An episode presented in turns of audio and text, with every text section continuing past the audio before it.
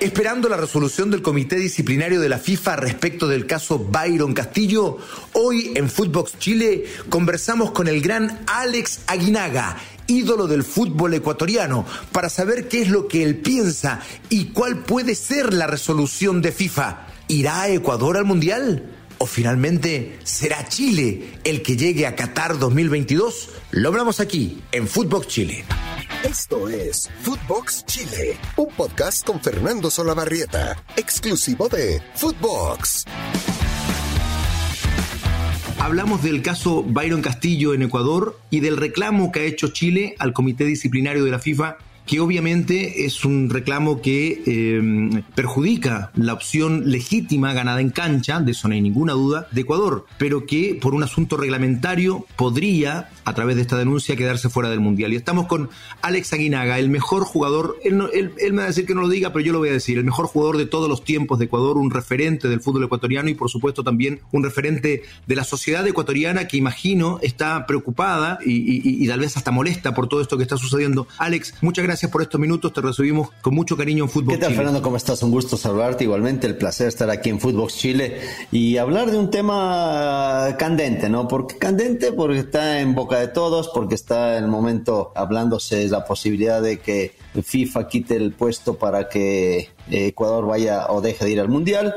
Nosotros, en lo personal, te digo, estoy muy tranquilo por ese lado es una situación que FIFA la tiene que recibir porque lógicamente es un Chile es un miembro de, de FIFA y, le piden que investigue y FIFA tiene la obligación de hacerlo. Después que trascienda o no trascienda ya será un tema de, de, FIFA y de la decisión con los gobiernos porque tiene que ir a investigar Ecuador, eh, dónde nació Byron Castillo, si tiene los papeles en regla, si todo camina bien y de tomar una decisión. Y si no está en ese aspecto, habrá que ver cuáles son las consecuencias, ¿no? De entrada, como dices tú, no solamente está Chile preocupado porque también se metió en, esta mm, eh, situación Italia inclusive, ¿no? que no tiene nada que ver con la Conmebol, pero quiere sacar ventaja de acuerdo a su posición en el, en el ranking mundial. Luego, bueno, veremos cuáles son las, las sanciones posibles en caso de que se dé porque yo lo que sé, y eso no,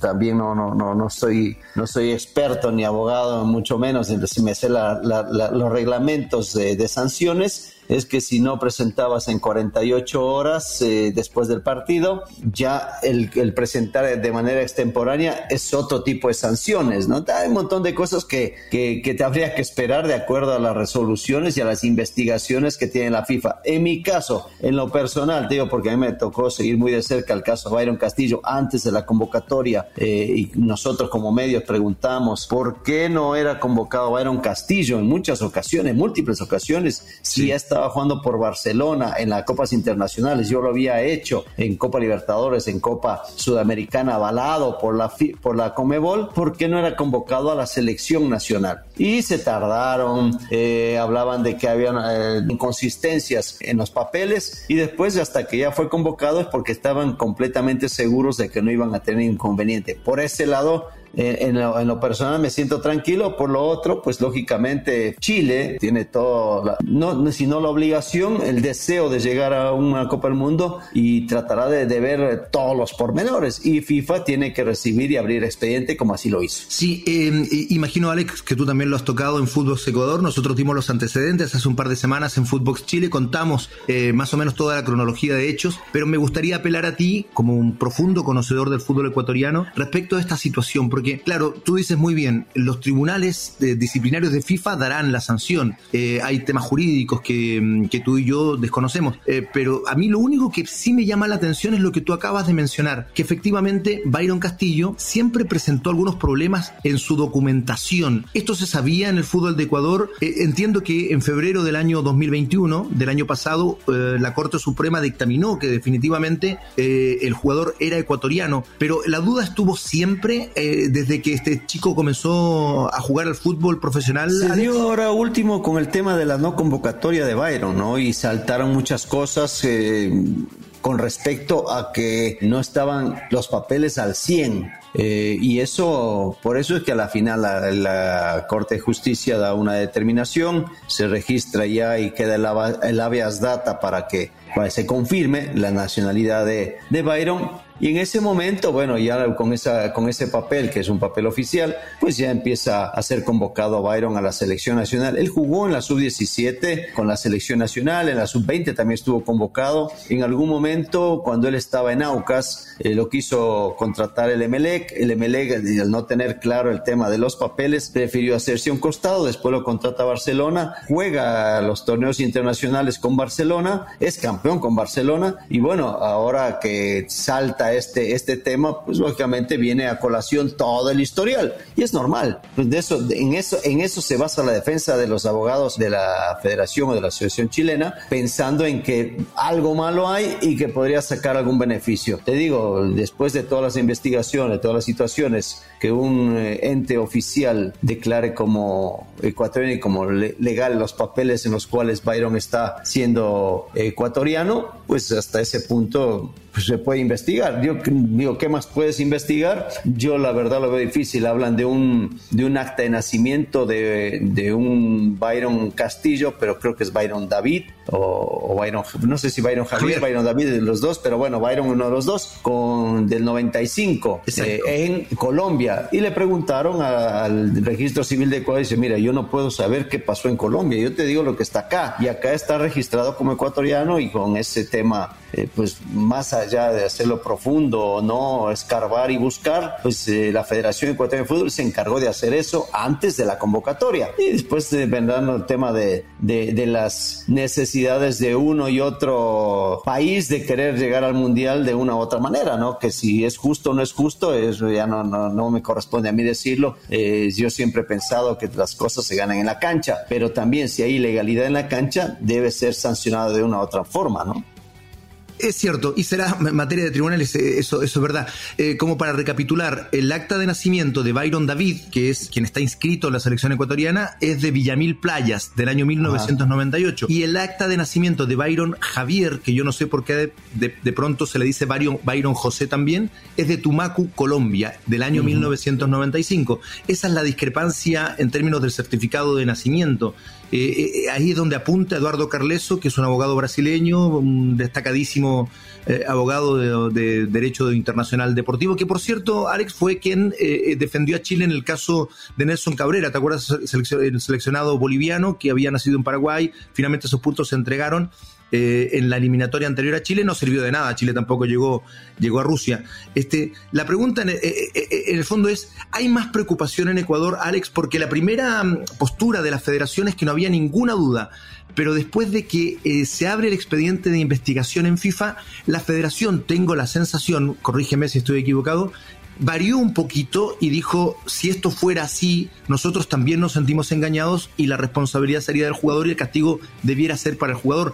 Este cambio de postura demuestra una preocupación mayor hoy en Ecuador que la que existía hace un mes o siguen siempre muy seguros que esto no va a prosperar? Esta última declaración no la he escuchado, soy sincero, así que yo lo único que sé que la federación dijo, estamos todos tranquilos, habrá que que mandar los documentos de descargo que nos piden y, no hay ningún problema. yo no veo o no he escuchado esa declaración que tú acabas de decir, que si esto es así, nosotros no sabíamos. No la he escuchado. Eh, así que yo lo que he visto ha sido un apoyo de parte de Federación hacia lo que ellos hicieron, a lo que ellos investigaron, ya que Byron sigue siendo ecuatoriano. sí. esa, así que esa parte no, no te puedo contestar al respecto. Eh, sí, Alex, la pregunta del millón. Este, ¿Tú qué piensas? ¿Que el jugador es efectivamente ecuatoriano? ¿O que podría haber aquí alguna duda razonable por esta discrepancia en los certificados de nacimiento? Sí, la opinión de uno no importa, pero yo en lo personal creo que es ecuatoriano y que está registrado como ecuatoriano. y ese es mi... Eh, mi percepción, como te digo, ni, lo investigué, ni fui a, ver si es que en realidad es. No lo conozco a Byron, es más, yo nunca he hablado con él, pero en base a lo que se hizo previo a esa convocatoria, considero que buscaron todos los puntos como para para no convocarlo en su momento y para convocarlo después. O sea, fueron y, y escarbaron hasta donde tenían que hacerlo para poder convocar a un jugador. Digo, él al inicio de la eliminatoria no estuvo, estuvo en la parte final. Y eso por presión mucho de, los medios, porque decíamos es el mejor jugador. Si es ecuatoriano, ¿por qué no lo convocan? Y si es colombiano, pues que también salga esa situación a, flote. Confirmaron su nacionalidad y fue llamado a la selección. Así que en ese aspecto, la tranquilidad, en mi punto de vista, en mi, en mi manera de ver, es total de parte de la federación. Sí, eh, Alex, yo te quiero contar, la sensación en Chile no es unánime, ¿ah? ¿eh? porque uno podría pensar, estando un mundial de por medio, bueno, toda la hinchada, toda la gente diría, bueno, que eh, vamos igual, no sea, si acá hay un error reglamentario, bueno, mala suerte de, parte de la federación que incurrió en el error y aquí era el mundial igual. Yo te diría que la sensación en Chile no es esa, eh, no es unánime. Hay una buena cantidad de gente que dice que de esta manera no es no está no es apropiado ir a un campeonato un campeonato del mundo. Em, eh, eh, claro la mayoría piensa que, sí que hay que ir igual evidentemente. Pero uno sabes que te, te corto un poquitito Fer ¿se acuerdan el tema del Condor Rojas no la gente a ver, si algo, si algo tenemos en, en, general la mayoría de las personas que somos buenas, ya si, si cometemos errores, sí, pero la mayoría somos honestos y somos buenos y nos, no nos gusta eh, las trampas. entonces, si hay trampa de parte de la Federación Ecuatoriana, se tiene que sancionar. Y a uno tampoco le gusta que eh, las cosas que no se ganaron te las regalen. A mí en lo personal, por lo menos a mí no me gusta que me regalen cosas, me gusta ganármelas. Y yo creo que esa parte es el sentimiento de mucha gente en, Chile, ¿no? De, de, sentirse eh, otra vez este, engañados, ¿no? Porque una selección que no hizo lo que tenía que hacer en la cancha, vaya a un mundial por la puerta de atrás. Ahora, yo no sé, porque estamos hablando nuevamente de cosas que no sabemos en tema de sanciones, si de repente eh, la sanción sea sacar a Ecuador, pero no, no puedes conceder los puntos, porque ya pasó el tiempo de, la posibilidad de hacerlo. Entonces el beneficiado sería Perú, que pasaría de manera directa, y Colombia pasaría al repechaje que todavía se habla inclusive de que Italia como uno de los cabezas, de los mejores ubicados, hablando de entre los 10 mejores, podría ser que tome inclusive esa plaza. O sea, hay, hay un montón de situaciones que, que no sabemos en el tema de, de, reglamento, de sanciones, cómo, cómo vendría. Pero sin lugar a dudas que, eh, como te, entiendo, mucha, mucha gente en Chile va a decir, no, no puede ser que, que vayamos a un mundial después de que no hicimos nada de esta manera, ¿no? Exacto, eso, eso es cierto. Te quiero traspasar esa sensación porque eh, podría pensarse que, que en toda la hinchada chilena quiere igual de, cualquier manera. No, no, no es tan así. Te quiero traspasar esa, esa sensación. Y, y, bueno, este, por último, eh, eh, esperar ¿no? el dictamen de los tribunales de, de, justicia deportivos para ver qué es lo que, lo que sucede. Yo espero de verdad por el pueblo ecuatoriano por esta selección que hizo las cosas muy bien, que la federación no haya incurrido en un error reglamentario. Pero claro, por otro lado, si ese error reglamentario se produjo, lamentablemente las sanciones tienen que, tienen, tienen que llegar. Eh, Alex, este, lo único que no deseo de ninguna manera es que se meta Italia en esta conversación. Eso es, seguro. Sí, porque es de, Comebol, ¿no? El tema es Comebol.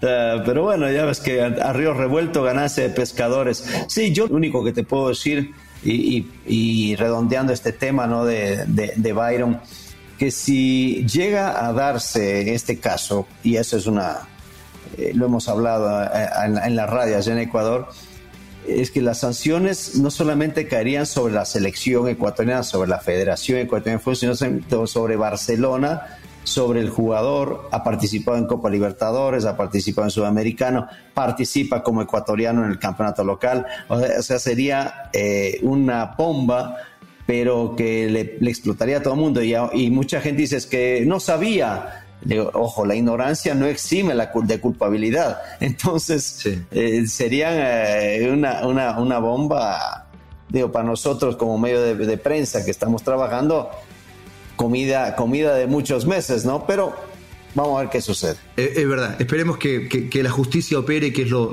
más importante. Alex, desde Chile te mando un abrazo yo y represento a todos mis compatriotas en esta admiración y respeto que te tenemos desde siempre. Muchísimas gracias por estos minutos en Fútbol Chile. A ti, Fernando, un abrazo y a todos mis amigos chilenos, muy, muy, muy caluroso abrazo también. Gracias. Alex Aguinaga con nosotros en Footbox Chile. Esto fue Footbox Chile con Fernando Solabarrieta, podcast exclusivo de Footbox.